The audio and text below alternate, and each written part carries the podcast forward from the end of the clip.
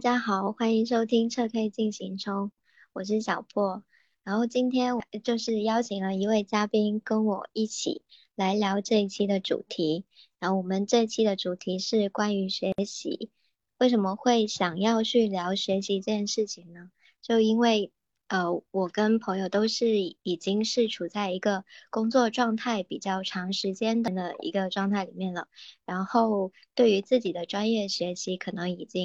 有点，对我来说已经是一个有点久远的记忆。而且也不会说，呃，平平时没事的时候再去关再去研究自己的专业专业的问题，所以就是刚好约了今天去聊一下这个话题。然后我们也请火狐先介绍一下自己。好的，谢谢小破的介绍。大家好，我是火狐，嗯。然后这是我和小破第一次来录这个播客，然后，嗯，我自己特别也想通过播客，能将，嗯，自己最近的这些思考，然后通过这个节目，让自己能够有一个更深的认识吧。因为我自己的这专业学习还在进行时，我现在没有办法撤退。然后我录完这个。博客之后，我的专业还要继续学习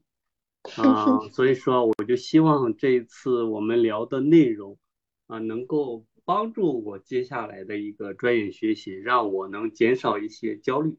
啊，能够让我更加顺利的进入到一个专业的学习环境里面。嗯嗯，好，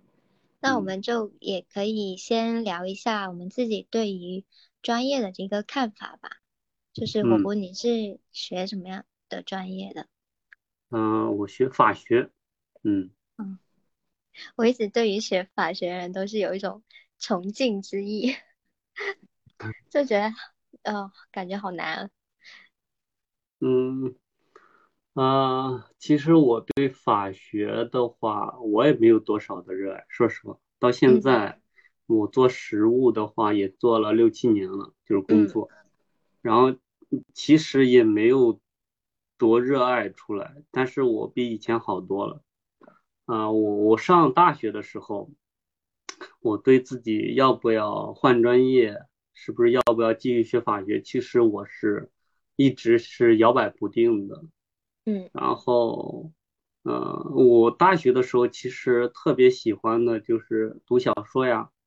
然后历史相关的书呀，还有诗歌。其实读书读课外书读的很多，专业课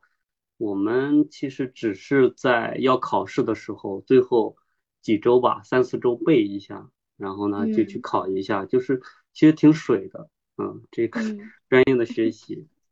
但是那跟我们也差不多，我们也是这样子。对，但是我就嗯，就是嗯。嗯，我自己感觉可能是我后来就是工作了之后，我对法学的热爱才提升了一点。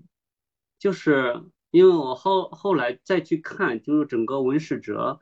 这个方面的这些书，我我发现只要你有相关的性质的话，会发现大概是差不多的一个路径。所以说，我就有没有太多去纠结了，我到底要不要学法学？我记得我刚开始上大学的时候，嗯，我那个大学老师，我就找他聊天。我说：“老师，我，嗯，我现在只想看小说，然后呢，那些学术的东西啊，我也，嗯，我也没有兴趣。嗯，然后法学的这些教科书，我也没有什么兴趣。然后他说：不用着急，这个东西不要着急，就是你现在就从小说开始看就行，你慢慢的就可以从一楼。”就看到五楼了，因为我们那时候好像一楼是小说区，五楼是学术区，比如历史啊、哲学啊什么之类的。然后我后来发现他这个说的很对，我后来就是大学，我们那时候大三可以考司法考试，嗯，我大三的时候就其实特别幸运，其实是特别幸运。然后大三第一次考司法考试就过掉了，而且我准备的时间跟我的同学相比。我就准备了，完全准备了两个半月。当然，那是一个感觉是魔鬼式的学习。然后第一次就过了，就是我们那时候过线应该是三百六，我考了三百六十六还是三百六十八，就是就是刚刚过线，然后呢就是就过掉了，然后我自己再回头看我为什么能过，其实一方面就是很幸运，第二个就是那个学习环境特别好啊，还有一个其实就我觉得还是还是有赖于我嗯大学那几年一直的阅读一个习惯嘛，因为它。法学到了最后还是一个你去理解它背后的法理啊，它的这么一个过程啊，就是它背后的那个东西其实是很重要，去理解一个理解能力和一个认知能力其实挺重要的。嗯嗯，对对。那我感觉你这个老师还蛮好的，就是会比较开放，也没有说会逼着你去一定要去学学习。对，是的，对我们那个老师特别好，真的。就是就是他是教近代史的老师，本来就近代史纲要就是他可以讲的很，可以讲的很水，也可以讲的很很枯燥，但是基本上是通过我这个老师，我刷新了近代史的这种观念和理念，然后呢，就真的对这一块非常感兴趣。嗯嗯，对。就是我觉得这个这个还挺对我影响还挺大的，他对我影响还挺大的，嗯，现在还一直联系，嗯嗯，那这样还还是很好的，而且就是这种兴趣还是很重要吧，对自己专业这种引起兴趣是最重要的。通常我们对于专业一想到呃会觉得痛苦，就是因为我们明明对它不不感兴趣，但是我们还是要花。就是比平比其他的更多的时间去学习它，然后这种感觉就会给我们一种痛苦。反而相对于一些我们就是看一些课外的或者是呃其他的小说类的话，那就会轻松一点，因为本身没有带着一种说我一定要把它学到一个什么程度的一个想法去去看的，那可能整个人就会轻松一点。但是对于专业学习就不一样了。我们就是要达到一种，呃，我要考到多少分，或者是我要通过这些考试，我要在什么时候拿到一个什么样的证，这样子就会带给我们一个心里面特别大的负担。对，是的，嗯，对，而且这种负担，有的时候我觉得这种负担，嗯，尤其是在我们对这个专业还没有印象或者没有。任何感觉的时候，他如果是负担先行的话，其实很容易磨灭掉对一个专业的一个热爱。嗯嗯，是的。嗯，就是，嗯，我觉得我自己对专业的稍微有点感觉，还是进入到呃实践中的时候，你会慢慢的去感受到，当这一个个法条。落到实地的时候，它能产生什么样的影响？有的时候就是你还是会，嗯，关键的时候还是它能发挥作用，或者是对自己生活产生影响，才会就觉得哦，它真的是有用。你会看到它如何落地的，嗯，我觉得这是一个非常重要的一个事情吧。包括我现在，我现在的这种二次学习专业。我现在也是，嗯，我我自己梳理了一下，我自己的目标就是要打通实物，就是我现在就特别注重看一些案例，然后呢，看一些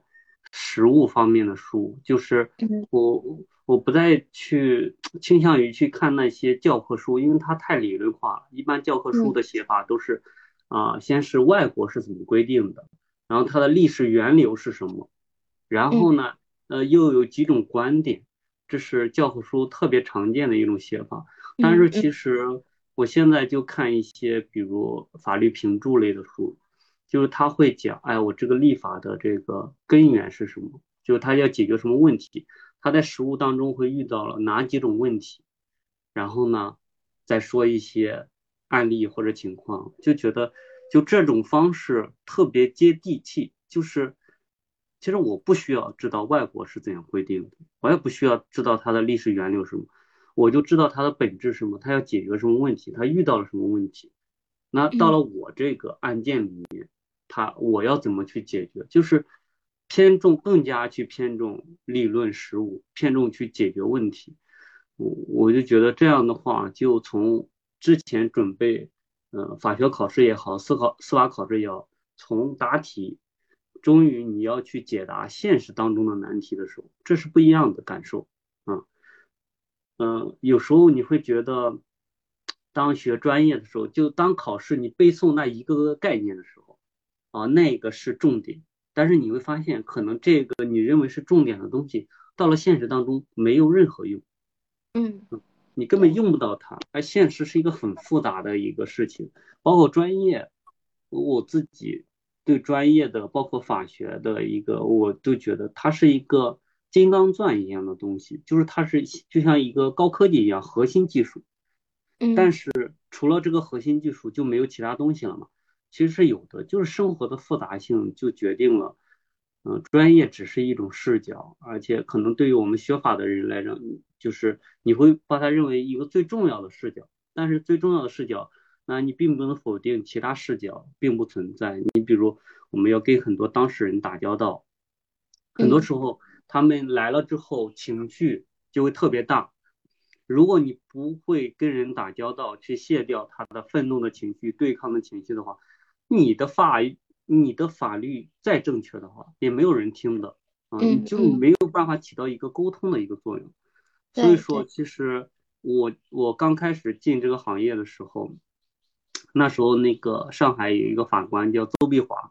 然后特别因为去世了嘛，然后特别有名。我去看了一下他的一些事迹，他就是。考过了二级心理咨询师证的，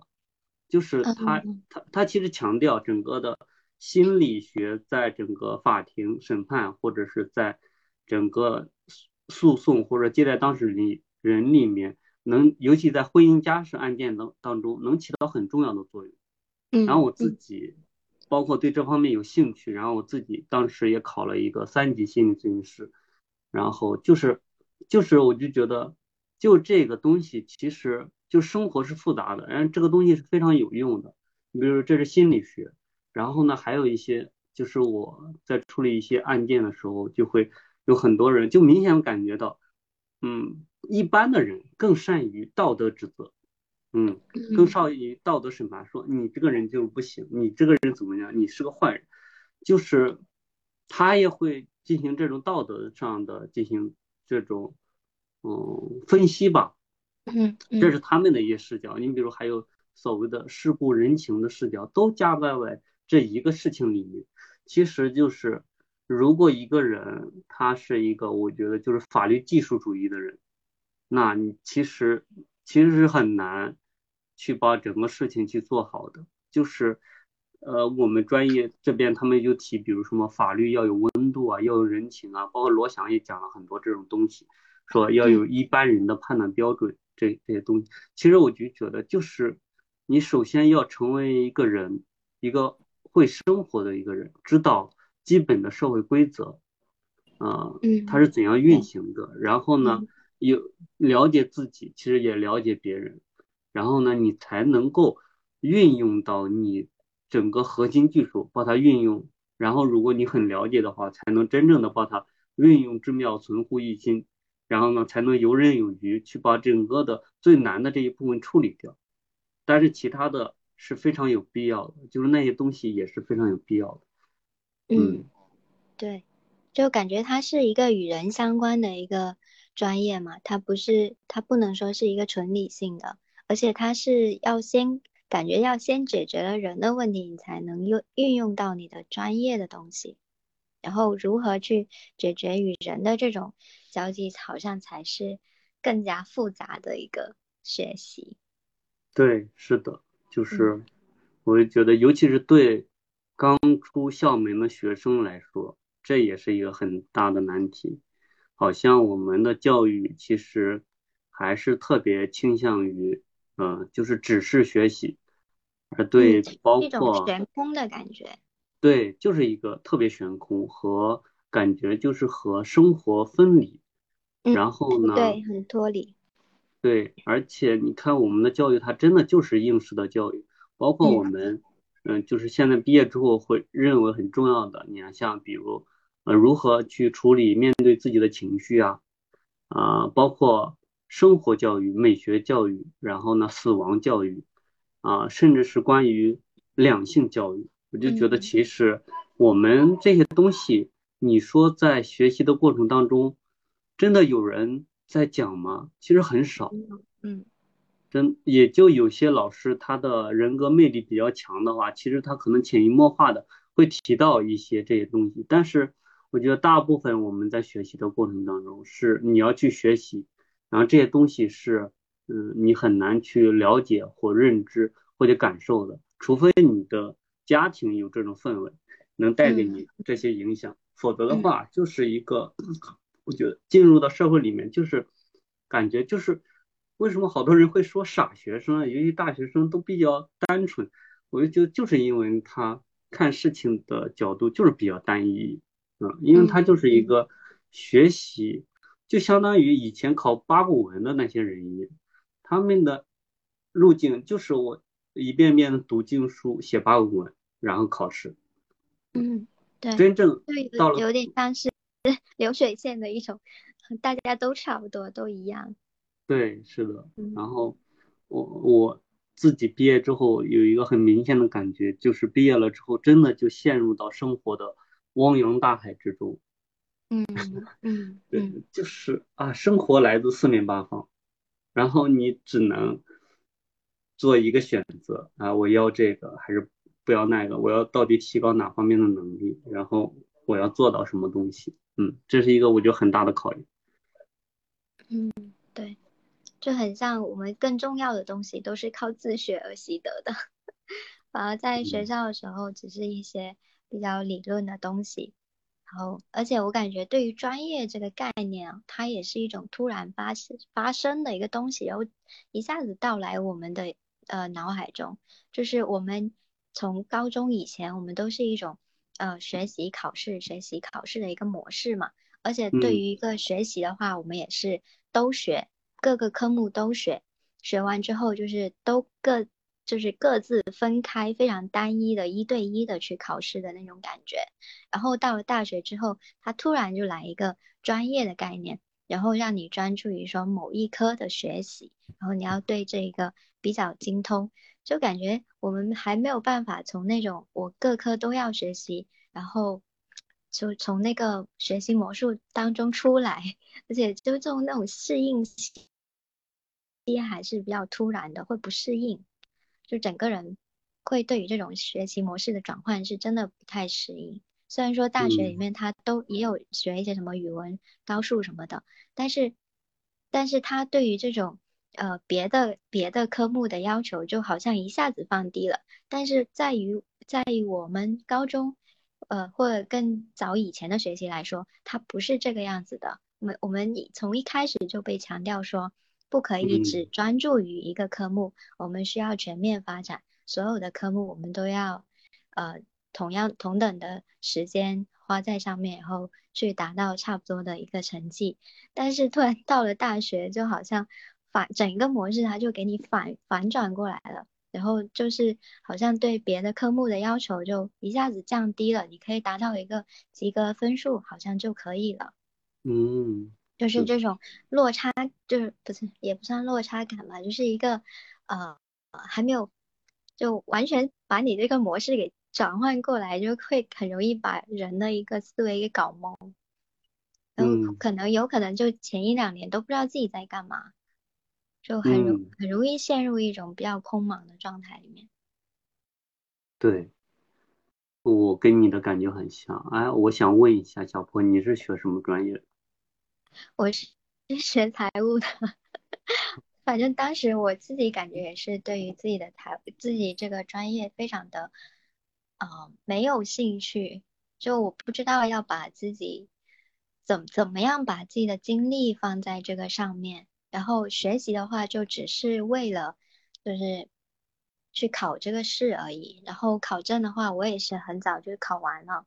考完之后你就会感觉可能整个人对于学习的那个。呃，热情又再减少了一点。嗯，就是好像只要达在达到某一个层面的一个基准线，那可能就自己会就会整个卸下来，就不会再去对他有什么好奇啊，然后再去探索，就完全没有。但这个真的可能就是一个兴趣的问题了，就我对他没有一种好奇之心，而且之以就算是以前学习遇到老师，就是他们讲课的方式可能也就是呃非常的。呃，教科书式的那种，就是只是按照教科书上面的一种讲解，也是跟生活当中有一种脱离吧。就好像我也不知道，其实我真的学习了这个东西，对于我之后可以运用到哪一方面，其实我也是没有概念的。嗯。然后当我真的再去工作的时候，其实好像能够想起来老师说的有多少句话。呢，其实没有，而且就是那种，呃，我自己工作当中，嗯，你再去跟自己以前以前学过的那些知识再连连接起来，就是总是对不上号，就有总有这种感觉。嗯，是的，是的。嗯，而然后，呃，呃，我在听你讲的时候。然后我自己还有一个感觉，就是你刚才说的，就是其实就是，首先就是专业，就是你要被迫进入到一个狭窄领域。其实你说的这种迷茫的状态，其实我大学四年都在迷茫。嗯，就算我过了司法考试之后，我依然其实不太能确定我要不要学法学。我记得我当时考研的时候，第一个，嗯，准备考研的时候，我第一个迷茫的是我要学什么专业。我还要不要学法学？因为那时候觉得，啊，我喜欢文学，我喜欢历史，可能我喜欢嗯社会学这些东西，我要不要去学其他专业？后来就被迫说，啊，我又要学法学。那法学的时候，我又要去，嗯，去做决定，啊，我要学民商法，还是刑法，还是诉讼法，还是国际法？就这个东西，它不停的要去做一个决定，就是要不停的进行收缩。这是一个，就是一个迷茫过程，我也有，就是，嗯，而且比较一下法学和财财务这个专业，嗯，我就发现这是典型的就是文科专业嘛，对，而且 就是，而且这，而且这两个其实有特别大的一个就是特点，就是它要求人要严谨，其实要求你能耐住性子。是的，然后我又觉得和我的整个人的性格其实是不相符的，就是我自己是有很多的情绪问题，或者是我我我我我有很多的，就是我觉得我对人最感兴趣。为什么我喜欢一开始看小说这个东西？就是我想解决的是自己的我，我要了解人生是要干什么的这一部分对我很重要，但是就法学对我不重要。或者是财务对我也不重要，因为它太，我觉得太技术了，太枯燥了，嗯嗯，然后呢，太没有人情味儿，太工具化了。对，就是这个东西让我很不喜欢，就是一个太工具的东西，我觉得离我和离我的生活特别远，我难以对它产生一种一种热爱。我觉得从专业性来讲，还有一个，嗯，你刚才说的时候，我在想到就是。我呃，我想到刚一进大学的时候，老师会强调几点。第一个就是，哎，你们高中学的那些东西全部都是什么，就垃圾玩意儿，然后全部要摆掉，这是一个观点。然后还有一个就是，我们开哪一个课的时候，比如我们开民商法、民法学来了，老师会列一个大的清单，说，哎，这个书谁写的书要看，王泽健写的要看，什么书这个书要看。列一个大的清单，就是哎，你要看必读书目什么的。其实我现在去想这个东西，我就觉得很，我就觉得，我就觉得这是一个很操蛋的一个事情。为什么呢？就是 在我对整个嗯整个法律还没有概念的时候，你给我去列一个专门的民法里面的书单。就觉得就是我还没有兴趣呢，你就给我就是摆一座山在那儿了。你觉得我是愚公吗？我对这个山没有兴趣的好不好？嗯，我我一点都不想移它，我看到它我就烦了。嗯，如果它是一个小门槛的话，我还有兴趣迈过去。嗯，但是你给我树立一座山的时候，我可能就望而却步了，我不想进入去了。嗯嗯。所以说，我就觉得，嗯，就是一个概念性的东西，尤其一个学科，怎么，我觉得很重要的就是，大家好像都没有，因为现在学科分类分得太细了，导致大家只见树木不见森林，就是大家都被分到了一个小树木里面，小小小地方，然后呢，你连小地方的。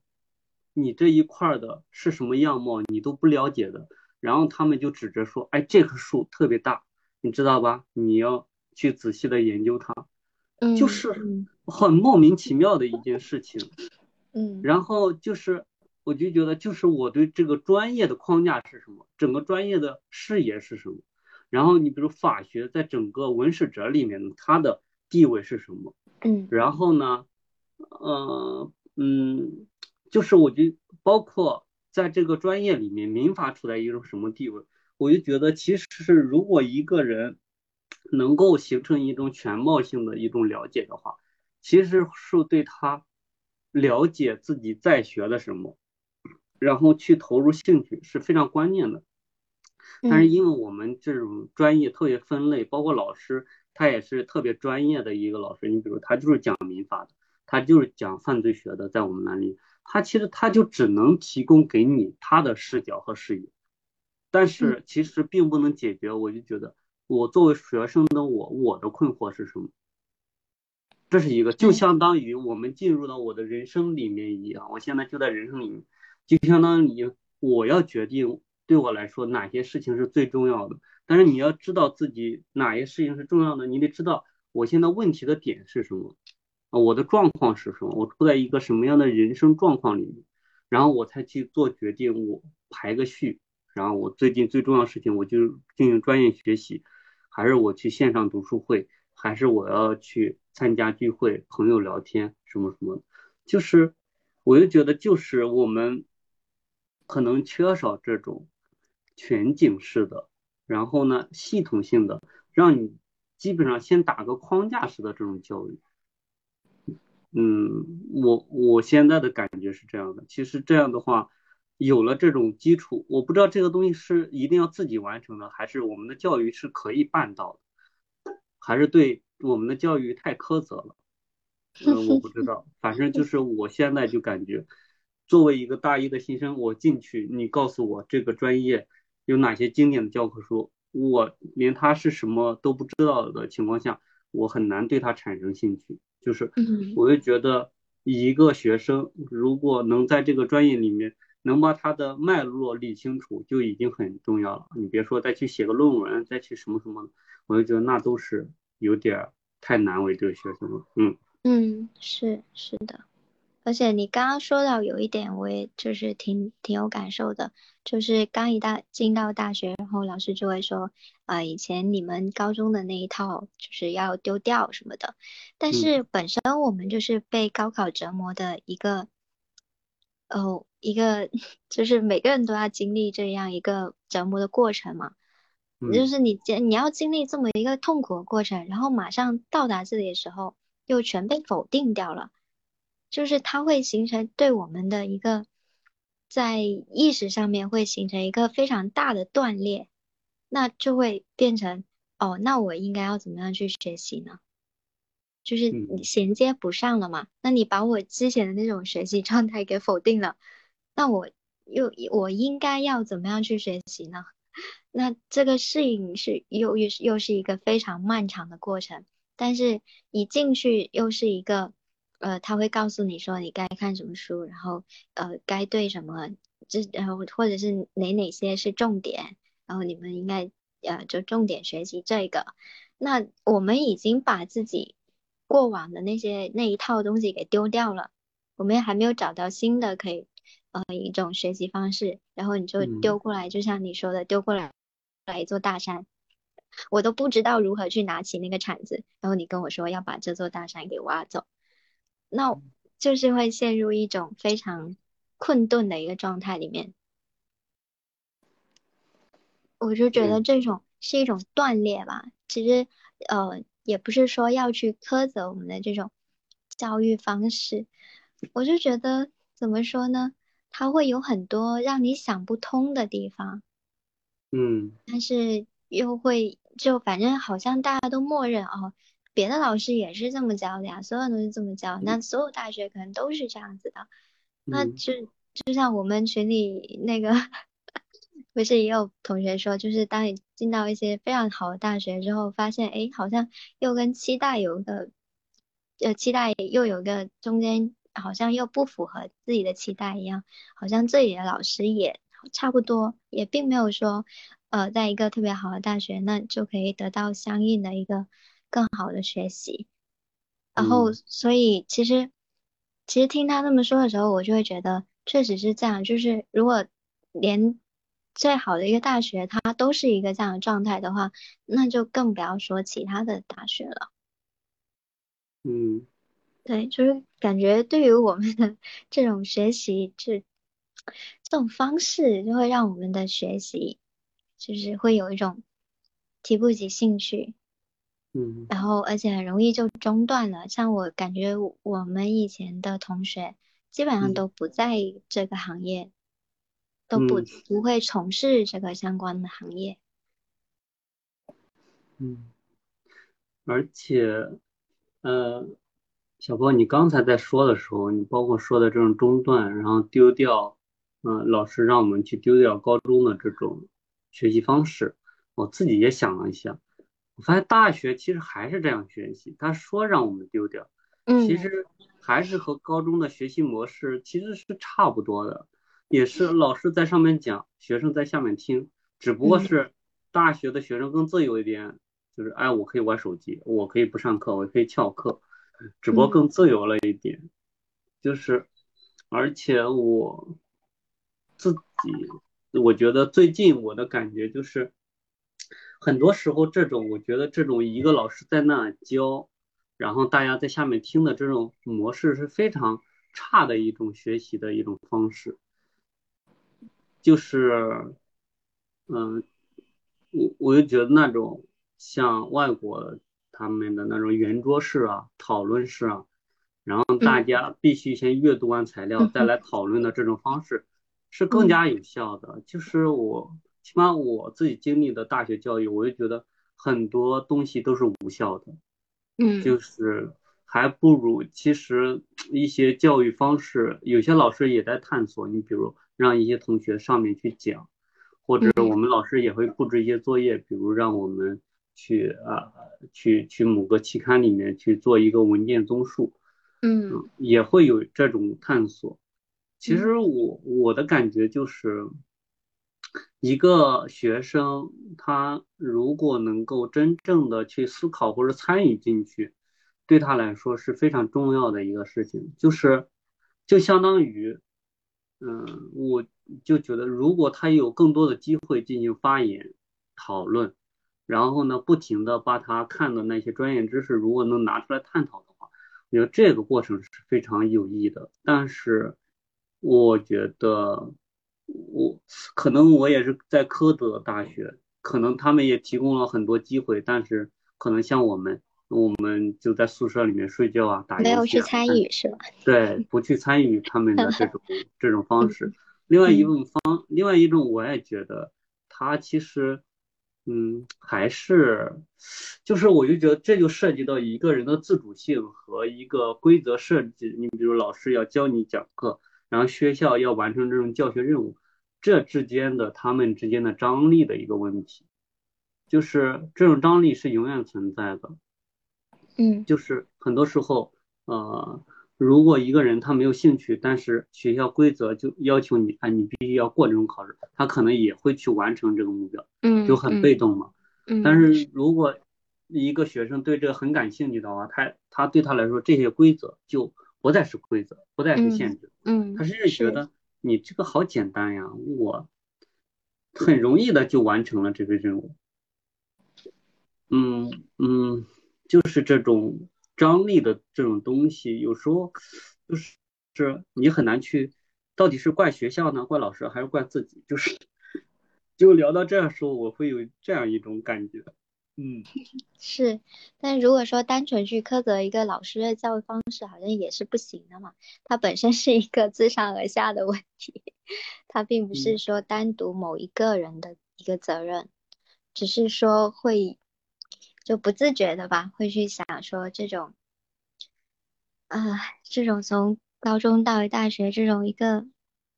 跳跃式的一种，不知道，反正感觉对于我来说，我就会觉得。不太适应，因你从一个非常紧的一个状态，然后突然到达一个非常松的，然后老师就会跟你说，呃，这个时候你就应该要靠自觉了，你不需要呃说像高中一样，就是天天有人盯着，然后你要很紧张的去学习，完全就是靠自律了嘛。嗯，我只是说会觉得从一个模式到达另外一个模式，它中间其实断裂的，就是但我们人又是一种连续性的嘛，不管是思维、情绪，就会形成一种惯性。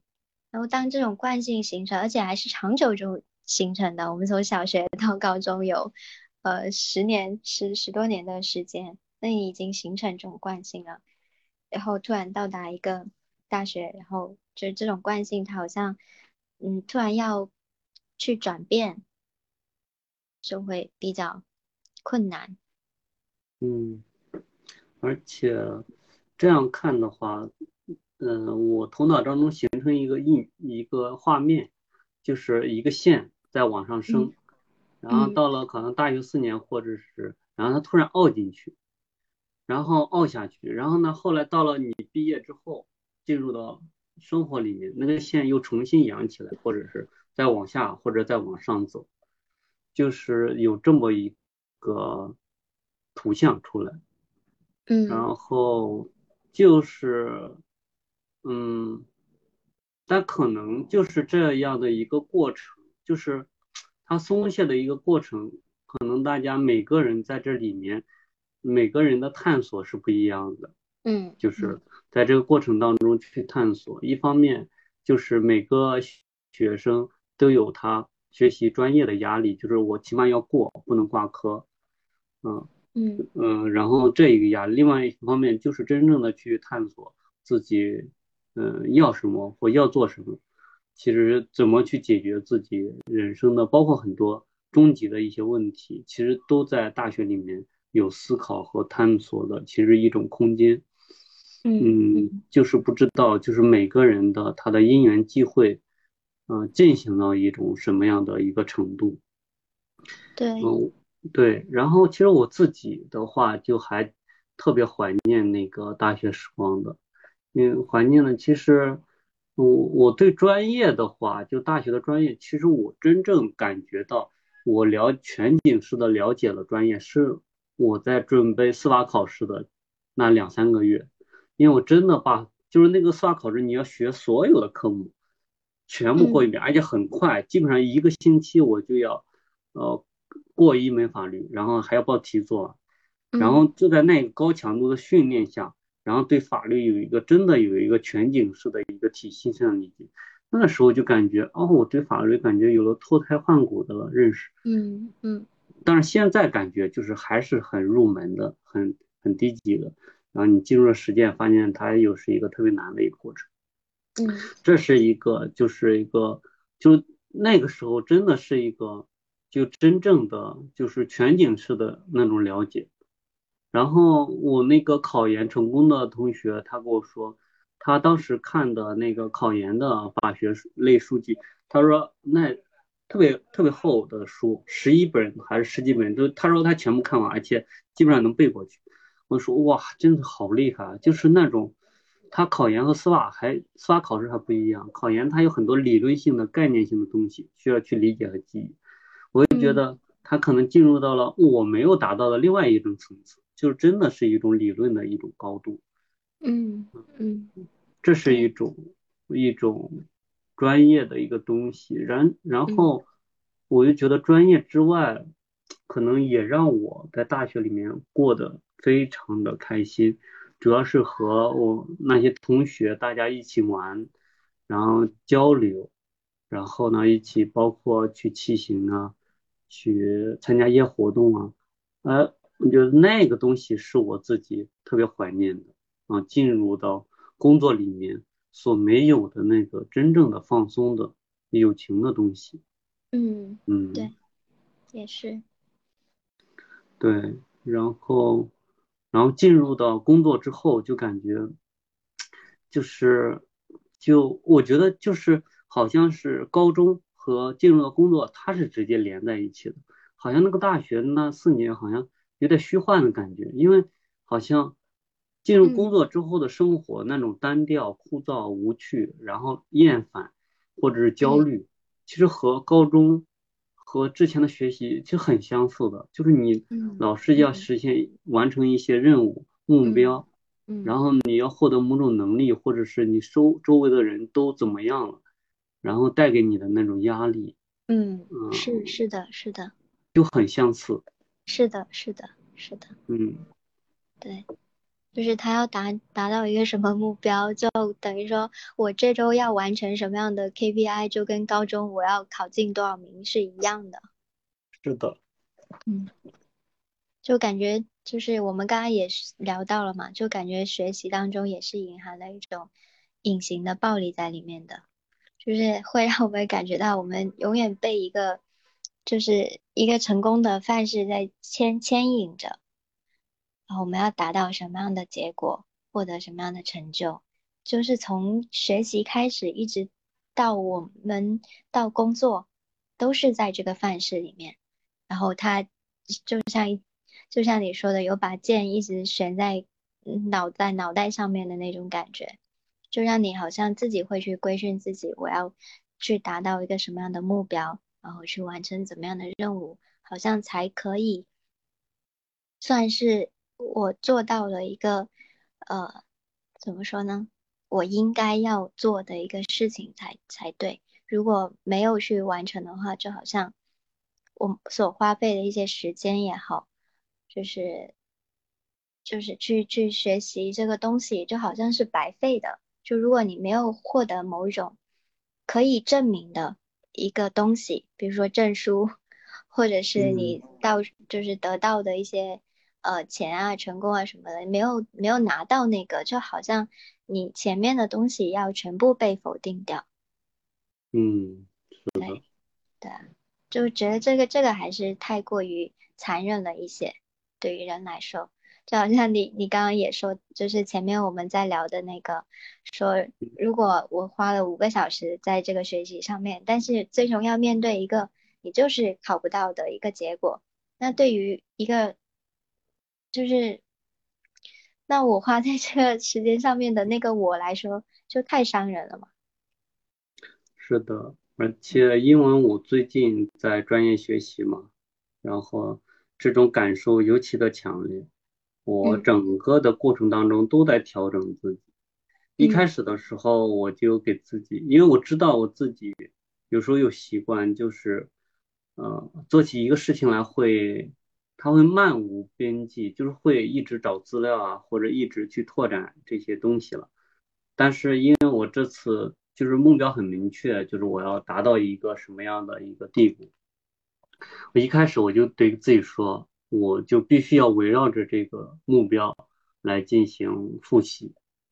然后其他的我并不能做到，就是我不能做到。然后呢，就在这个过程当中，其实到了，其实到了今天，我感觉我又偏离了，就是，就是我感觉就是有的时候我已经没有什么都没有兴趣了。就是我有时候我前几天我就想啊，这个学习我不学了，我不要了这个东西。就是我就到了一种非常厌烦的一种地步，就是除了就是我可能真正感兴趣的这个东西再去学的时候，就是一旦我意识到我是，其实我有这种几种心理，一个是嗯，我是在读闲书，还是我在学习。其实一旦有了这种切换的话，我就很难受。就是如果我在学习的话，我的感觉我的脑脑袋里面就突然会紧张起来，嗯，然后呢，进入到那种学习的那种紧张的那种状态里面，感觉有点应激的那种类似的，就我突然好像看着看着那句话，突然就看不明白了，就相当于我突然走神了一样。嗯嗯。然后就是，就是如果我觉得，哎，我是在读闲书，我是在一个闲室里面，那我的那个心情就很放松。嗯，它进入到我的头脑里面，就很容易去，就很快的去推进这个事情，然后呢去看，然后去理解。但是，一旦我认为它是任务的话，啊，就我就开始我的那个我的那个抵抗的那个心就来了，我抵抗，抵抗了我就要消化，消化完之后，就是在这个过程当中，我的情绪内耗非常严重，就是精神内耗是特别严重的，就是我。我基本上就每天学习之前，我就约个倾听，跟朋友聊一聊，先把这个有的时候就把哎，我今天要说什么说一下，或者是把我的一些不好的情绪啊，我今天工作当中遇到的问题，不好的情绪先发泄掉，觉得哎我可以了，然后进入到学习里面。有的时候就是我把所有的情绪处理完之后，当我坐在书桌上，打开我的专业书的时候。然后噌一下，我的情绪就起来了，就是 我就感觉我又要重新去处理我的情绪，就是我的情绪的来源就是我我桌桌桌上的这本书就是我的情绪来源，就是我刚把我的情绪梳理好，然后它噌又又起来了，就这一个很无奈的一个过程，就是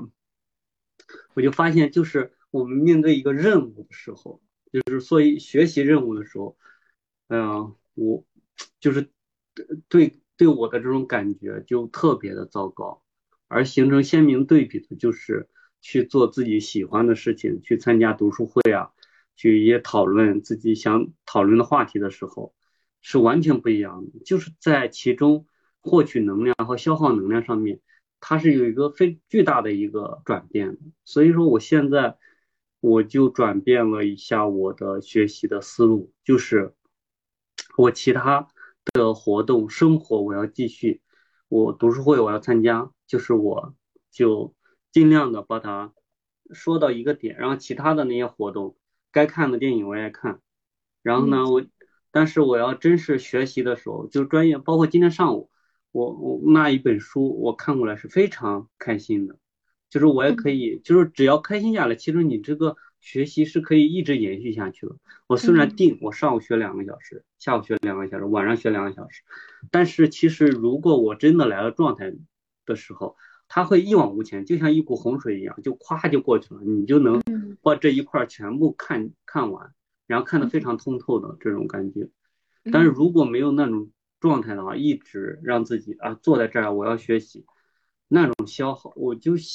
那种消耗是非常难过的。我现在有一个形象出来，就是好像是一个多层汉堡一样的。如果这这里面东西都很美味，就是牛排呀什么的，培根呀什么的。如果再加一个很苦的、很难吃的东西，你是能够接受的。如果这一个汉堡全是中间夹的全是非常难吃的东西，我就想这个人是多受罪啊！他要一口一口的，要吃之前给自己做心理工作。然后吃的时候还要做心理工作，说告诉自己这个很好吃，然后你要吃下去。就是我有有这种感觉，就是我就觉得我现在做的调整就是，我要让自己尽量的这个汉堡好吃一点啊，然后能抵能抵消中间那个非常苦的那个东西，啊，让我就觉得哎还可以，这个汉堡还挺好吃的。就是这个汉堡就是我的生活，我希望就是。我如果再拓展一点，我就希望我们的人生也是这样，就是你有很多美好的东西在，但是那个苦的东西它存在，但是也能消化掉它，也能承受它。嗯，是，是这样一个过程，好像好像是只能只能这样吧，就是我们只能找到一个自己更加舒服的方式，然后去面对它。对，因为你只能你好，就是学习，你还是要学习的嘛。它虽然痛苦，但是 就像你说的，就是那种情绪来源是是它，但是后那也只能找到一种更加让自己舒服自在的一个方式，然后去面对它，然后减少那种让它去吞噬掉你的那种感觉吧，去反过来去对，让自己去做一些事情，然后可以去对抗它啊，或者是有时候我不知道是不是要把它放在对立面，好像如果说把它当成我们的同伴的时候，会不会好一点呢？就有时候我会觉得我们下意识的就把它当成是我们的对立面了，因为它。它使我们痛苦嘛，使我们厌倦，所以像如果是我的话，我要是一想到我自己的专业学习，那我可能就会自动把它放在一个对立面的位置。那这个对立面，那我们就会产生一种对抗的情绪嘛，那就会想说，那是不是我们也可以转换一个方式，然后不要把它就是一下子就放在一个对立面的位置上，或者转变一种方式。把它拉成自是自己的同伴之类的。嗯，哎，你这样说的时候，我想起了前两天我发朋友圈吐槽这个事情，嗯，然后就很激烈，我说为了学习而考试，真是太操蛋了。然后呢，就是不但是对，嗯，就是情绪对自己有损伤，而且会损伤对这个学校学科的热爱。然后下面就有一个朋友评论，他说，嗯，呃，你可以为了，呃，我想，为了学习而考试，哎，我就觉得他的这个他转换了一下这个顺序，我就觉得，嗯，哎，就突然有了一个新的一个视角在，嗯嗯，是，是的，就还挺好的，然后。还有一个就是，我就觉得，包括你说我们能不能把他当成一个朋友或者同伴，就像我们要把时间当成我们的朋友或者同伴一样。嗯，在这个其实学习过程当中，我觉得这是另外一个话题，就是如何与时间相处的一个事情。这也是我最近在思考。然后其实我想说，等一下可以说这个。然后我想说另外一个就是。对，关于学习专业的我们的情绪的问题，嗯，我就在想为什么会，嗯，有这么多的情绪或者这么大的一个情绪，啊，我自己的经验是，其实在我现在再去看专业的时候，因为我有几年的实践经验了，嗯，我学的时候学到哪个知识点，其实好多人在我头脑里面走来走去的，就是我会想到。哎，我当初办这个事情的时候，然后发生了什么，然后经历了什么，他他有很多其实焦虑的东西，或者是不愉快的东西在，所以说很多时候都会其实会阻碍我专业的这个学习，嗯，这是一方面，就是但是同时呢，它也能促进我去更加深入的去理解一下这个相关的这个这个学习的内容，这是一个。还有一个，我就觉得，嗯，另外一个情绪来源就是学习习惯，就是我们刚才说的，就是我们学习，就从小到大这个学习，我觉得遭受的这种暴力，就是暴力打引号，就是那种你被迫要学习，被迫要热爱它，然后呢，你要达到他的目标，实现他这个得到考高分的这个目的，然后。我们消耗了太多的情绪和精力在这上面，嗯，很多时候就是有点儿，就是好像每个，我就觉得，除非有那种非常强的自驱力去学习，然后大部分人都有点赶鸭子上架的那种感觉，就是你就啊，就是这个学生就像一个就是脱了骨骨的那个鸡一样，就是哎，我要把你推到那个墙上去，然后他咔他就滑下来了。然后家长老师再往上推，然后夸他又滑下来，然后再往上推，哦，终于好像哦推过去了，他终于考上大学了。但是这个作为这个鸡无骨鸡，作为这个学生，他是没有任何的动力在这个学习里面，或者收获了很乐趣或者成就感。我就觉得很多时候我们获得的可能是，比如虚荣心，就是哎你考的成绩好。老师夸奖你，朋嗯同学羡慕你，可能有这种，也算一种动力。或者是哎你考了一个好的一个成绩，家长会为你奖励啊，会获得一些夸奖啊这些东西。但是真正我觉得自驱力的这一部分，兴趣的这一部分，嗯，很少，其实也很难的一个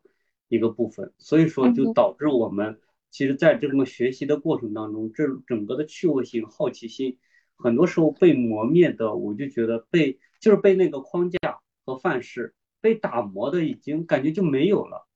就干脆就是就相当于流水线一样。你给我什么，我学什么。那到了大学又又学了这个专业啊，那好吧，我又要学这个专业。就是，就就我们始终在一种框架里面，然后我们始终在一个他人或者社会的规训里面，真正没有找到自己。哎，我真正热爱这个东西是什么？我真正想要的是什么？就这个自驱力的这种部分，其实是非常弱的一部分。所以说，我就觉得。到了现在，我再重新学专业的话，可能我以往的这种学习经历、情绪又上来了，再加上我实践当中的这种情绪这种叠加，导致了我这么大的一种情绪的一种消耗。嗯嗯，对。哎，你这么说的话，我突然想到一个比喻，就是说，呃，你刚刚说那个无骨鸡嘛，我会觉得好像还挺形象的。就是我也会觉得，其实我们更多的状态是一种，好像是一种社会规训，它是一个竹签，它它串着我们，它它是在串着我们，把我们固定住的。但其实就我们不像是一个植物，它有自己的根系。那它如果有，如果我们有自己的根系的话，那我们就是会自己生长嘛，会自己慢慢生长，而且站得住。但是现在的话，就是好像我们只是被一根。呃，不知道什么东西串了，然后固定住在那里，然后你自己也没有一直不动，然后也没有成长，然后可能慢慢随着时间，你其实是一种萎缩的过程，嗯，就也得不到成长，就让我想要是。这这种对这种感觉，嗯，然后对你刚刚说那个同呃，我们刚刚说同伴嘛，然后也让我想到。其实也也许也可以这么想，就是，呃，像我们都喜欢文学的话，那其实是可以，那就把自己的专业拉到自己的身边来，然后跟自己说，它是自己的一种辅助，那它是辅助我们更加去靠近自己所喜欢的一个文学的，因为我们是在走一个曲线救国的一个路线嘛。嗯，对，然后现在就是，如果说我们所喜欢的东西还不足以让我们可以达到一个比较好的一个生存状态，但是现在这个专业它可以帮助我维持一个比较稳定的一个生活状态。那么在这个稳定的生活状态下，我是可以去追求自己所喜欢的文学的。那么这个时候，那它就不是一个跟我们对立的一个东西了，那它就是到我们身边来了，它是在帮助我们达到一个比较。稳定的，可以持续的去向我们所喜欢的东西靠近的一个同伴关系了。那可能这样子去想的话，就是那种对抗情绪可能稍微会减少一点。嗯嗯，然后就着这个同伴关系，我又想到了我其实现在我也在用一种策略，就是让自己沉浸在整个。法律的，尤其我最近在学民法，民法的这个汪洋大海里面，就是让自己尽量去沉醉在里面。就是我也在培养，就是我有之前有的那种专业群，我之前是就是他们的内容我都不看的，我最近学我就帮他们置顶，置顶，然后呢，他们分享的一些文章 或者一些专业的难题，哎，我要参与讨论，我要去看。然后呢，最近和呃，专业的一些朋友也经常去聊一些案件呀，聊一些问题，就尽量的还是让自己，就是，嗯，对他有一个更深的一个了解，然后尽量的能把最近学的东西，就像我们这种方式一样，让我交流出来，嗯，让就最重要的其实就是脑子要转起来，用专业的思维去转起来，我觉得这个是挺难的一个过程，因为。很多时候我就发现了，很多时候我自己不倾向于去赚实质内容，而倾向于去赚一些程序或者是赚一些就是方法方式方法类一个东西，就是哎我要再找什么资料，然后我要用什么学习方法。其实真正重要的这个内容，我很难去，我好像我就是脑子里面有隔着一个东西一样，因为好像你一打开，就是这个它纯就是真正的知识的这一块儿就很痛苦，嗯，我就要通过就是哎，我要规划我的学习，我要找资料什么什么，我要找谁什么资料，我要跟谁聊天，然后呢，通过这种感觉就是具体操作方式，然后呢，来其实来。感觉来回避掉这一块非常重要的这种东西，嗯，但是其实这一块才是重要的，因为我学的就是专业嘛，你要有这种思维，你要把这些点用起来。我发现其实就是我就觉得非常费脑子这个东西，专业非常费脑子，所以说我很多时候我好像包括现在我也有这种感觉，我感觉我已经学了一个月了，好像我依然。就是我想起来那些知识点还是想不起来，然后我还很难，就是在我头脑里面具体想哪一个知识点，它到底，它到底讲了是什么，它的就是本质是什么，它的目的是什么？好像我感觉只有打开那个书，我才能想起来，就就像特别像我平常我们在学习里面一样，就是我觉得哎，我题也做，然后呢，我这个也复习了，但是好像。就是到了那一刻，你还是觉得就是不会用，就是做题老师讲完了，然后呢好像自己也会了，但是一去做题，觉得哎不会，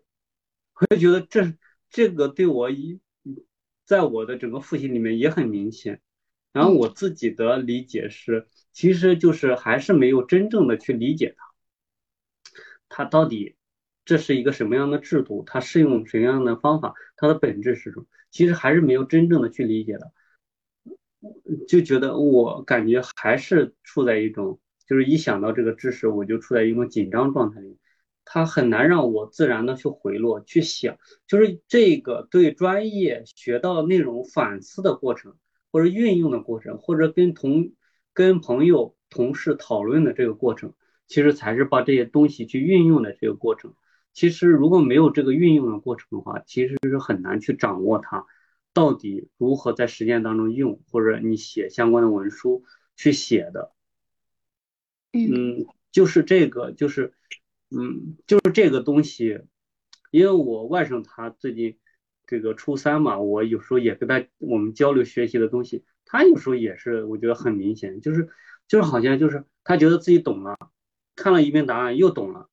又什么？老师讲解完之后他又懂，但是我说那你重新做这个题，他还是不懂，他还是做不出来，就是稍微变一点他还是不懂。其实我自己跟他分析的，我就说你其实还是没有掌握它背后的原理是什么。其实和我的最近复习的这个东西，我觉得是很相似的一种状态，就是他不是李连杰那个电影里面演的啊，我什么都忘记了，然后呢那种懂贯通式的懂。就这种懂是真的不懂，就是你不运用它，不说它，然后不思考它，不反奏它，就这个东西你还是很难去掌握它。嗯，是。那如果现在去重新选择的话，你有想过自己会选什么样的专业吗？哦，这个我还真是没有想过这个问题，但是我感觉。其他的，如果像你的专业，我估计我也不太会选。我也是，是是一样的，我就觉得是一样的枯燥的一个过程。嗯。然后，但是你又说我要不要选择喜欢？哎，我喜欢读小说，我到底要不要选择这个专业？我感觉好像我也不会太选择。嗯。因为很多时候就是我其实也挺怕的，就是因为我们听过很多这种话嘛和例子。一旦你喜欢的东西成为了专业，它就成为了一个很枯燥的一个事情。对，包括身边也有朋友做编辑啊，就天天审稿。那可能我审完稿，我真的就没有力气写了，对吗？对，就是我连阅读的乐趣都没有了。嗯，也是，就是好像就是我们在自己的想法里面，就是会对于自己喜欢的东西，会说要去保持一定的距离感。嗯，就是当它变成是一种比较日常的，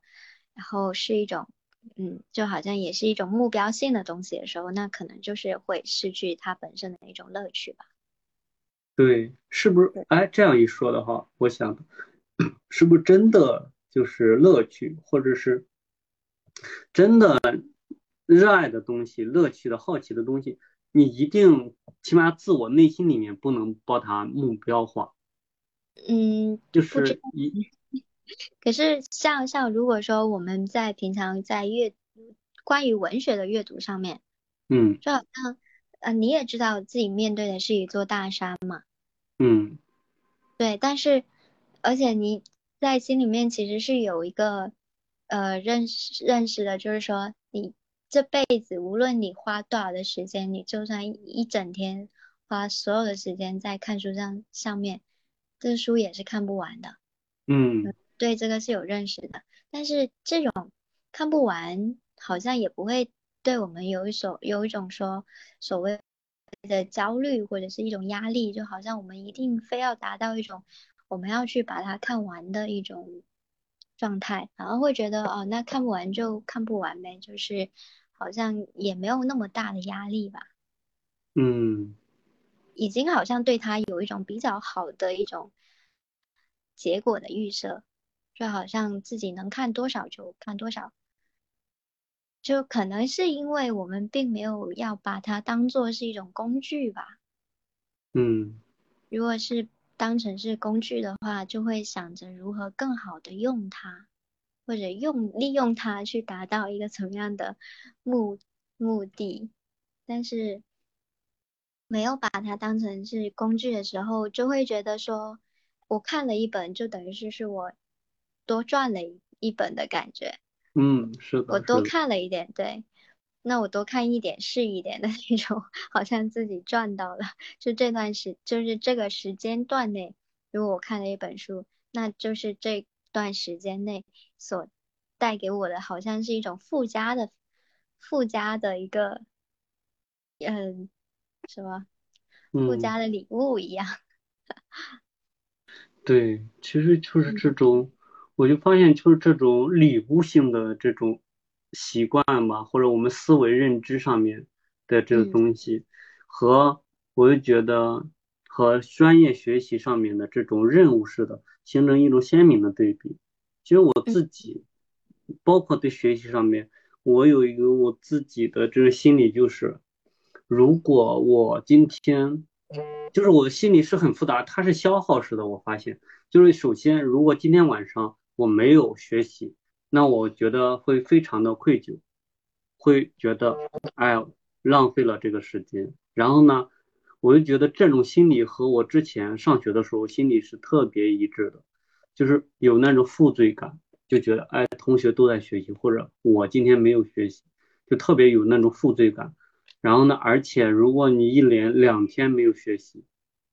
就会产生去健身房的效果。就是如果我一天、一年、一连几天没有去健身房，那再去健身房的时候，那你那个需要心理能量更大，你才能再去。就是每隔一天，那个能量就会增加，就像学习的是一样的这种心理能量消耗。就是，如果你当天只是纠结于当天没有学习。但是如果两天三天之后，你会纠结到过去三天我没有学习，嗯，这个消耗太大了。而且第二个心理消耗是，如果我今天晚上学了，而且很愉快，而且就学得很顺利，这个愉悦感很小，而且立马就被一个新的学习所覆盖。就很多时候你并不能享受我今天学习了，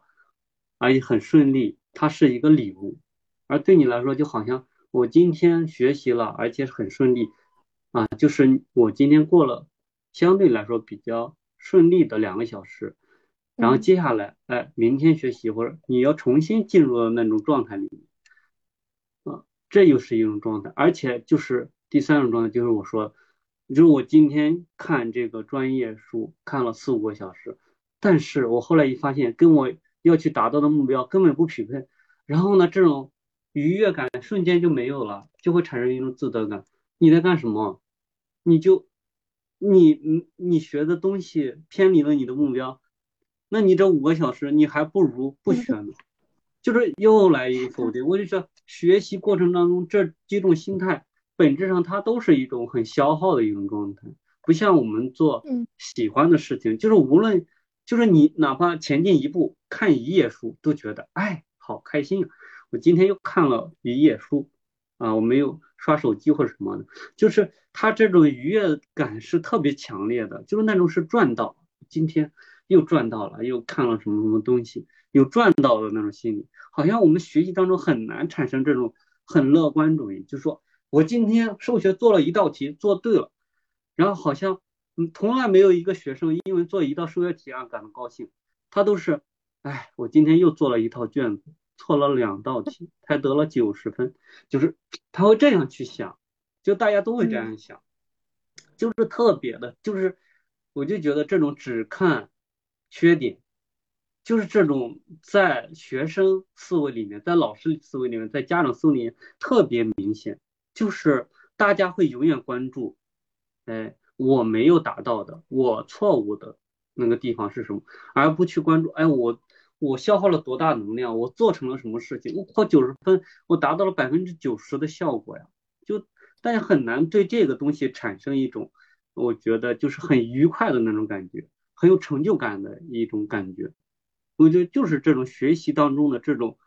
我觉得自我反馈的这种机制，还有情绪方面的事情，可能也是造成我们不喜欢专业的一个原因，因为它带给自己的这种情绪价值很低，特别低，而且是消耗型的，所以好像就是你每学习一天，你就要消耗你一点能量，到了最后你可能就直接死掉了，就是这种这种感觉。你学的时间越长，你就是离。呃，行尸走肉，心如死灰，越近就是那种感觉。嗯嗯，就是精神世界那个自己给死掉了，被消耗光了。嗯，对对对对，我感觉这种状态其实也跟我们在聊的那个 bullshit job 也是共通的，就好像我们平常其实是花更多的在非常多的时间 在自己的工作上面，然后发现它是毫无意义的。然后你自己完全找不到一个意义感，然后你就觉得这一整天你都是在一个消耗自己的过程当中，然后你只能从别的地方，然后慢慢的把那个被消耗的自己从那个好像有点像是泥沼中给一点点拔出来，然后你好不容易从自己在晚上的时间干一点开心的事情，然后把它拔出来了，然后第二天他又再掉入一个。这样的状态里就不断的在那个重复，就有点像是韩炳哲，他不是在《倦怠社会》里面一开头就说了那个呃一个那个倦怠的普罗米修斯嘛，我觉得他那个比喻就是非常的形象，就是他到最后就是形成一种非常麻木的一个状态里面了。嗯，而且那种就是每天。那个鹰啄食它的内脏，然后那种就是每天就很痛苦，然后呢，经过了一个晚上，它痊愈了，第二天重新啄食那个内脏，是的，是的，就是一个人个人在一个现代社会不断自我消耗的这种特别形象的一个，我觉得特别形比喻，是的，是的，非常形象啊。被消耗以后自己治愈，被消耗治愈，被消耗治愈，然后就是达到一个非常就是他说的倦怠的一个状态。嗯嗯，就是真的，就是前几天 真的学专业的时候，我真的就很难受了，我就觉得我不要了这个结果，就是就是我不想达到这个目标了，我不做，就是真的就是躺平之后。然后我去做自己喜欢的事情之后，我发现，哎，我又有能量了，就是我又回来了，我又可以去看那个专业的东西了。嗯，就就真的得有这种，好像这种躺平触底之后，然后反弹，然后能量，然后才能回来，否则的话，就是你始终架着，始终难受，好像就是始终悬空的那种状态。对。就是这种感觉，嗯，啊，然后，哎，我刚刚其实还想到，就是关于时间，嗯的这一个问题。嗯，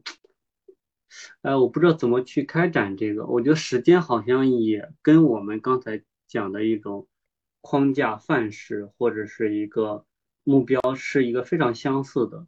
就是因为我最近在学习的时候，我对这个时间非常敏感。就是我学了一个小时、两个小时，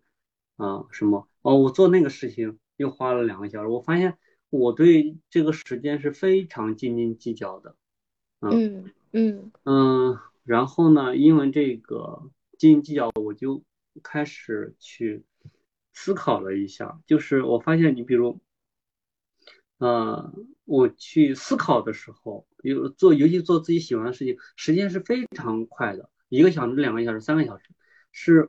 感觉不到的，有时候在思想里面，但是我在学习里面是有时候就真的就是我是在硬撑着，我觉得在硬撑着往前走，我就觉得过了好长时间了，抬头一看，才真的才十分钟，才十五分钟，我觉得好，我觉得好累了，我要休息一下吧，休息一下，七点十分再再。再看手机的时候，已经八点十分、九点十分，就特别快。你学习十分钟要休休息两个小时，感觉才能。我觉得哎，没有啊，我只是玩手机看了一下而已，怎么可能两个小时就过去了？嗯，就是就对时间的这种感知上面，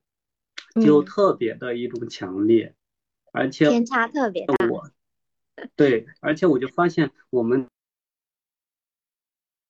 对这个时间的这种切分和我们的这种整个的工作是联紧密的联系起来的，就是我就发现是我们其实特别擅长去切分时间，或者哎我这两个小这一个小时我要完成一个什么样的任务，我就觉得这是一个很荒谬的一个事情，嗯，就相当于呃我们要在比如一年级的时候，我们要一年级要学习数学、语文、英语这三门课程。就是无论你怎么样，你都要把它完成。但是就是我就觉得，就是人为的去把一个学习能力切分掉了。就像我们开头去说的，我们这个音频要把我们的所有的谈话，反正就要切分掉。但是呢，但是我们整个思想或者学习能力是一个连续的一个过程，或者我们做事情它也是一个连续的一个过程。然后你事事情有难易，呃，有有复杂，呃，或者每个人他。接受这个东西，处理这个问题的，也有一个接受到去擅长的一个过程。但是我们就很擅长给他一定的时间，就是我们很擅长规划。这个规划的是时间规划，我就觉得还不是涉及那种流程什么的。他就是给时间的时候，我就觉得有的时候会特别的随意，或者是特别的不近人情。有时候对自己。就说我这两个小时，我一定要把这一个知识点啊，诉讼时效这一个知识点我学明白。但是，就是很有的时候是很苛刻。如果我初次去了解这个东西的话，你说让我两个小时去掌握一个非常大的一个制度，那真的是特别苛刻的。就是我对自己是非常苛刻的。嗯，如果我对自己，如果这个知识点我是非常娴熟的，你说两个小时，那其实是一个非常轻松的一个工作。我觉得无论是对个人还是对不同的人来说，就是这种规定某一个时间段去做好一件事情，它是一个非常，嗯，我觉得是一个很暴力的一个事情，就相当于就是叫刻刻舟求剑或者证证人是买履的那种，就是你要用你的脚去适应鞋，而不是鞋去适应你的脚。的那种过程就特难受，就像一个模具去卡一个东西，卡一个月饼，那必然就是你的那一个月饼只是很小的，那你自己制作的时候，那周围还有很大的东西，那如果卡自己身上，那就非常难受的这个过程。就我要卡自己的学习时间，我要卡自己的认知能力，我要卡自己的这个东西，就是这是一个非常痛苦的一个事情。我就发现。很多时候，时间尤其规划时间是一个很暴力的事情，对自己。嗯，是的，是的，因为你时间是可以切割的嘛，但是像我们像我们说的思维，它是具有一种连续性的。那么，当我们去在切割这个时间的时候，我们没有办法相对应的把我们的思维啊、这些思考啊，然后也相应的去把它给切割，然后切割了卡在这个时间上面去，那它就会形成一种不对称。那这种不对称，我们卡不到位的话，就会使我们觉得痛苦嘛，就总觉得好像不应该是这样子。嗯，对。嗯，是这种思维的连续性是真的。就好像我们刚刚说，我们刚刚一一刚开始录制之前是一种比较轻松的闲聊嘛。当一旦开始点击这个录制之后，它出现了一行“录制中”这个字，就开始好像把我们的思维有一种拉拉入到另外一个空间里面。你好像只能按照一个录制中的一个思维来开始说话、表达、思考，但是我们原来是在一个。另外的一种表达方式里面，但是它这个节点好像这个时间一按下去，那你就是要切换另外一种表达的感觉，然后人就会有一种跟不上，然后就会比较有一种比较扭曲的一个状态吧。对对，是的，就是我们其实好像我们的心灵也好，我觉得身体也好，总是去渴望一种真实。自然的一种状态，而非强迫、规训、规范的一种一种，嗯，就是好像永远在做一种斗争，无论是个人和规范，还有个人和自己之间，他好像这种张力，我觉得他好像一直都在的。但是我们就是这种张力在，但是就是如果一个人他的能量就是。呃，或者说一个人要去成长的话，他必须要突破掉这些东西对他心灵的束缚，然后从而达到从心所欲不逾矩的这种程度。他必须要要成长，就必须要冲破这些东西。嗯，对。而且就是回到我们今天的主题的话，就是说，呃，我们好像在学习，就是以前读书的时候。会经常听到的一句话就是说，呃，你现在什么都不用管，你就学习就好了。就是这种 状态，其实也会就是在你长大的时候，会对这种表达充满了困惑，就想不通为什么它它是如何成立的。就是我我会再再去想这个这句话的时候，我就觉得好像它是完全不不合逻辑的。那我们怎么可能说我们只专注于这个学习当中，我们不去生活呢？不太可能呀，对吧？我们的学习就是生活中的一部分。但是如果说你已经是生活的一部分了，那我怎么可能其他的事情都不不去管呢？那这种非常的单一性，就好像嗯，学习是可以单独拎出来的一部分，但是。就会让我觉得很奇怪，它并不是一个呃生活的一个独立的一个分支，它是跟生活是融合在一起的嘛。有时候我们会觉得说，就反正我会觉得，我如何去对待我自己的学习这方面的一个态度，那么我可能在生活上，我也是我在别的方面，我也是这样子去实践的。就我如何去学习一个东西，也有可能我就会如何去爱一个人。我觉得这种是一个连通的东西，它是不可以说单独去切割出来说我如何学习，那我可以用 另外一种，就是完全不一样或者相反，然后去呃去生活，然后去工作，然后去呃去玩，然后去去恋爱啊什么的，或者去经营自己的家庭。我觉得这种它并不是一个。单一对一个部分的关系，它本身就是一个整体的关系。是的，特别赞同你说的这一点。而且你刚才说的那句话，就是我，就是也是我们家我我的父母对我说的话，就是你只管学习就好了，家里的事情你不要管。嗯。然后好像我也是去。去实践这句话，嗯。嗯，但是就是其实带来的整个过程是很痛苦的，就是因为就像我刚才说的那个汉那个汉堡包一样，你不可能只是夹的这一个学习的这个东西，如果你只是夹一个学习的东西，它就特别苦。然后就是，那你其他如果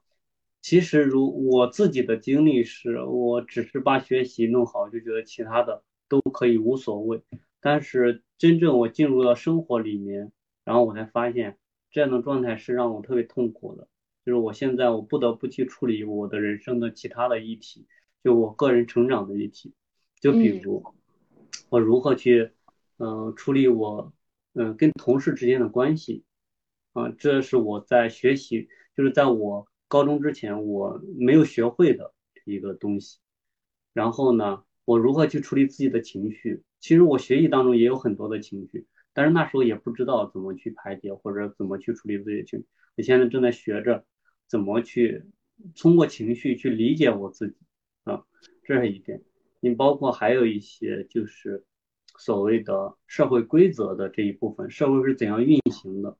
啊，这一部分也是需要去了解的。还有我个人，呃，成长的其他的方面，包括呃亲密关系啊这一块，也是我自己需要去了解的。就是因为，就是因为我们太强调这个学习这个事情，就像这个社会太强调金钱或者权势一样，嗯，就是过度的这种强调，对于学生来说的一种学习，对于一个。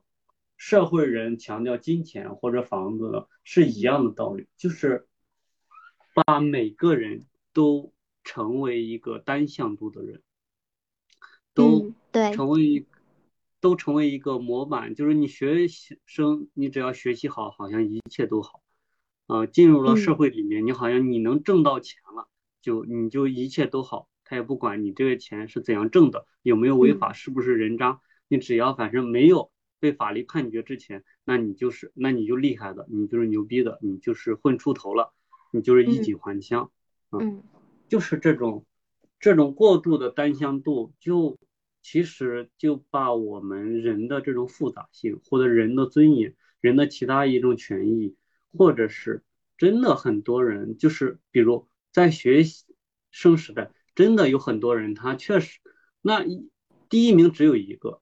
那进入了社会里面，也是现在的包括的分配这种结构呀，或者是挣钱的这个路径，就真的没有人，他真的有人他会一辈子也挣不到钱，那这些人就不活了吗？就是我就觉得在这这种单向度的评价标准，它依然是对每个人来说的是一种暴力，而且是一个人如果真的单向度的一直往前走，就像一个人毕业之后一直想着去挣钱的话。我觉得对他的人身伤害是非常大的。他可能真是挣到钱了，如果很幸运，然后他他需要花很多的钱去处理他因为挣钱所产生的带来的精神创伤。对那些创伤的那些部分，他需要花费很大的力气去处理这一块。对对，而且本身就是精神类这种，呃，因为。从小已经积累的过多了，然后如果你长大之后再要去处理的话，就是要花费更多、更多、更多的力气。你等于就是把一个人给摧毁了，然后要再去重建的那种感觉。嗯，对，是的，是生活啊，其实就是学习和生活嘛。其实我就觉得我自己在这个学习的过程当中，其实我也是做了一个，其实是嗯。我过去的两三年我都没有学习，因为无论是常规的我们的考试其实是有的，但是我都没有参加。然后呢，我是自己做了一种，其实是人生价值排序的，就是包括这次我为什么要学习，我就感觉好像我的能量可以了，啊，我可以我花这一部分的时间去处理自己的问题，因为。因为其实人生的，因为到一定年龄，他就你的人生议题自然就出来了。我可能要处理啊，比如说房子的问题啊，然后呢，这个两性关系啊，然后呢，或者是我以后职业发展呀，这些问题其实我都要面对。嗯。然后呢，在面对这些问题的时候，我必须要进行嗯取舍啊，我，然后呢，我就是那我觉得我们哦，现在来这个机会来了。然后我觉得哦，我这一段时间我要学习专业，其实是我是拒绝了很多的。你比如拒绝的，我可能我常规去参加的一些读书会，我常规要阅读的一些东西，我常规的一些聚会，或者我一些运动的一些东西项目，我是就是排斥掉这些东西的，或者拒绝这些东西，我才能够把精力灌注到这种学习上的。它本身就是我对自己的人生的一种选择。而且是，其实我看到了，就是我无法再像学生时代一样，就大学时代一样，我真的就是所有的精力都可以用在学习上。就像当初我准备，呃，司司法考试一样，我真的可以一天十五六个小时学习啊，他真的能做到那个时候，就是现在就真的做不到。嗯，无论是你要处理工作，你要处理自己的心情，然后你要处理很多其他的。来自家庭社会的这个关系也好，对归关系还有这些东西，有很多时候要吃饭呀，有时候有有什么的这些东西，它必然的这种社交，它都带来了。就是就这个人要处理一个复杂的能力，是我就觉得是一个人他必须要面对的能力，就是人拥有处到处理复杂事物的能力。无论是复杂的专业学习，还是复杂的整个的社会生活，还有个人的发展，它都是一个很复杂的过程。它是我们认识自己和认识一个社会，包括去摄取信息，这都是一个非常复杂的一个事情。就一个人其实必须有能力去处理复杂，然后呢，让自己在自己现在的这个状况里面，然后得到一种平衡，然后还要往前走。其实就很难，就像罗大佑那个歌词里面唱的一样，就是我怎么才能分清左右，还要向前看，就是 就是就是左右我要看看那些东西是我想要的吗？我向前看就是我自己想要的东西，就是我要拒绝掉我左右那些诱惑也好，嗯，或者不喜欢的事情也好，我向前看就是我要做的这个事情，就太难了，就是人生的。你除非要摆烂，就是人生的，我感觉每个时刻都在这个方向里面，就是我要分清左右，还要向前看。嗯，对对对，哎，我感觉好像今天也聊的 差不多。好，很尽兴。看一下我们对，然后呃，我外有什么想要分享吗？越来越感觉到，就是很多问题是，我就觉得是。杂糅到一起的。虽然我们今天抽出了这个话题，讲专业学习，嗯，其实它就和我们整个人处的处境、环境，然后问题，它都是杂糅到一起的。就是你没办法到了真实生活当中去把它真实的像一本教科书一样进行分类分离出来。嗯嗯，对。其实就像呃，我一开始看书是一样的。我一开始只读文学嘛，到后面就会发现，你只读文学的话，你有些东西是不太能够完全的明白那个作者他想想要表达的意思，那就会慢慢去接触一点点哲学。那接触哲学之后，又会发现，哎，自己好像对社科也很感兴趣，就是这种联动性，它是很，就是反正就会发现它都是一体的嘛，都是共通的很多东西。它不能单独拎出来说，我只只看这个，只只要那个，只不要其他的东西。嗯，对，而且，那其实现在也更加深刻的认识到那句话，就是，呃，博观而约取，厚积而薄发。其实，好像我们每个人都要，如果你想走得更深一点，都要经过这个过程。嗯，就是做自己的专业，就是你。就是有一个立身之本，然后呢，也不断伸延或者就是勃发的一个领域，然后呢，其他的就是你在生活，就是那个生活作为一个大背景，然后生活作为一个你或者是你的阅读，不停的在各种领域里面去一个呃积累的一个过程，对，对它，而且到了最后，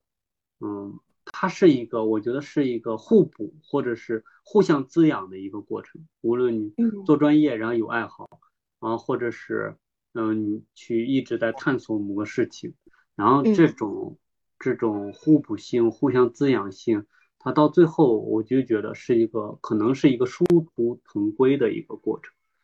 就是是是是的，嗯，而而我们自己的人生就是，我就觉得就是就是自己的问题，有的时候我就觉得第一个就是自己的问题就是自己的人生，然后专业是好像人生的拐杖一样，嗯，就大概是是是是是，嗯。觉得这比喻也挺好，就是虽然说我们今天也吐槽了一下专业的学习，但是其实专业学习也是可以给我们带来一些确定性嘛。那我们就是也可以带着这种确定性去应对我们在生活当中所面对的那些不确定性了。对，是的，对，哎，对，很赞同，嗯，是。OK，那我们今天就先聊到这里，很开心跟火狐聊这一期，聊得很开心。对，是的，我也是。嗯嗯，好，那我们就嗯聊到这里，大家下一期再见，拜拜。拜拜。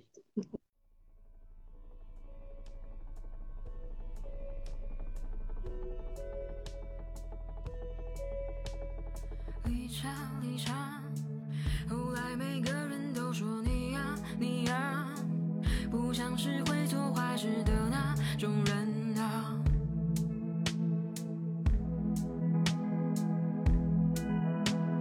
习惯习惯，世界的几率虽然一般一般，但避免受伤总是不太简单。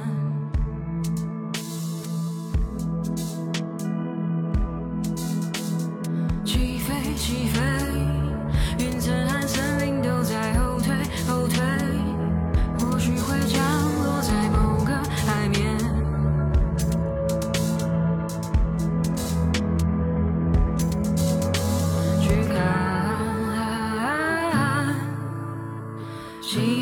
阳慢慢上岸。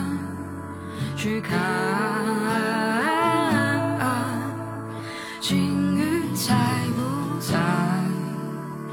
金鱼在不在？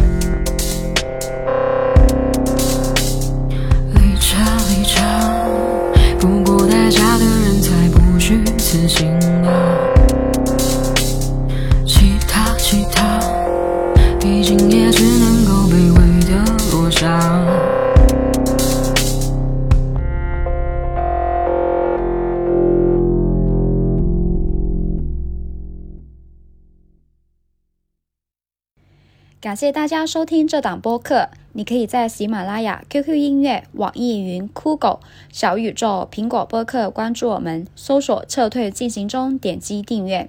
希望大家喜欢。如果有什么建议或者想说的话，可以留言给我们哦。